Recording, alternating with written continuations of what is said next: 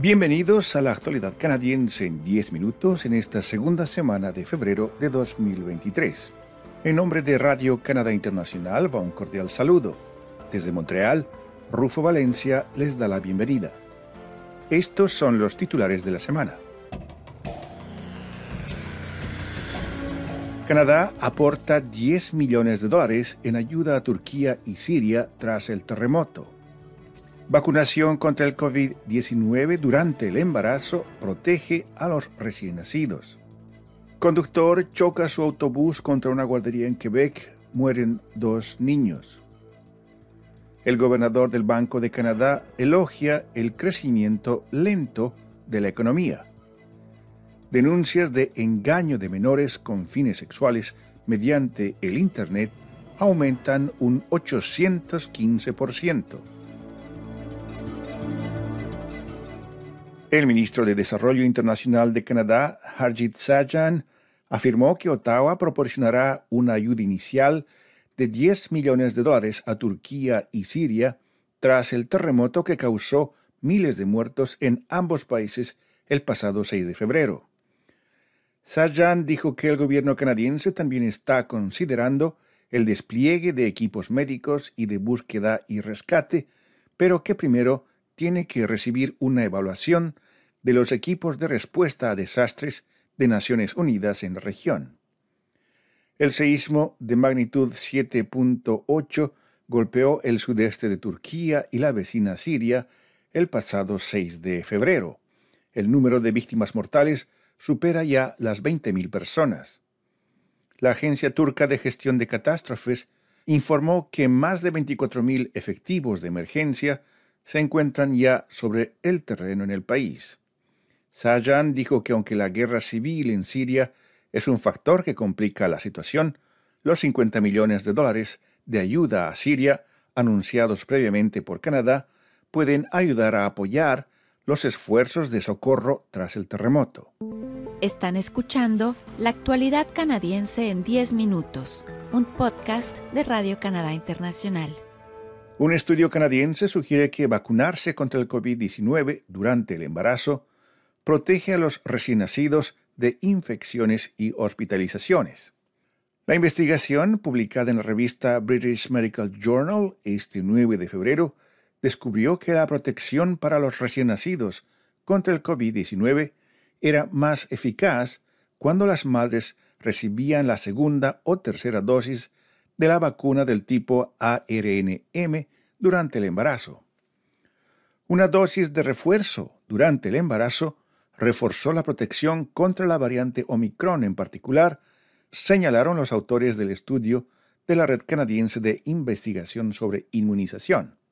Los especialistas canadienses en enfermedades infecciosas, los ginecólogos obstetras y los inmunólogos llevan mucho tiempo instando a las embarazadas a que se mantengan al día en la vacunación contra el COVID-19, incluidas las dosis de refuerzo, porque corren un mayor riesgo de contraer una enfermedad grave si se contagian y esto puede dañar al feto, afirmaron los investigadores.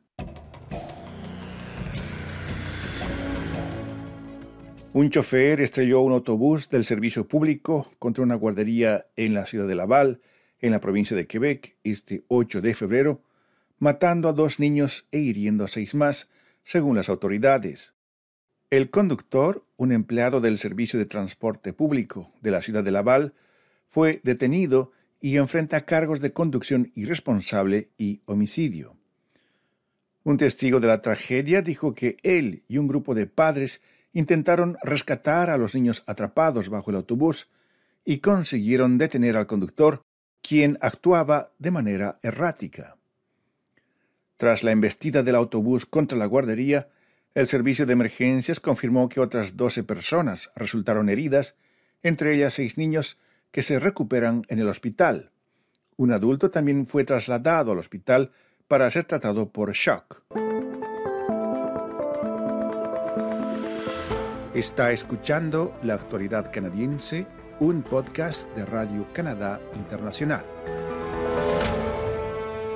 Aunque una ralentización del crecimiento económico del país puede no parecer algo bueno a primera vista, en realidad sí lo es cuando la economía se está recalentando, explicó este 7 de febrero el gobernador del Banco Central de Canadá, Dave McClem. En un texto preparado para ser pronunciado ante los miembros de una asociación de analistas financieros certificados en la ciudad de Quebec, McLean afirmó que los incrementos de las tasas de interés están contribuyendo a ralentizar la economía y por ende reducir la inflación en el país. Además de ralentizar la intensa actividad especulativa en el mercado de la compra y venta de viviendas, el encarecimiento del crédito está limitando el gasto en general, sobre todo en el sector de los bienes de consumo más caros, como automóviles, muebles y electrodomésticos. Según el Centro Canadiense para la Protección de la Infancia, las denuncias de engaños de menores por Internet con fines de abuso sexual en Canadá han aumentado a un nivel máximo histórico.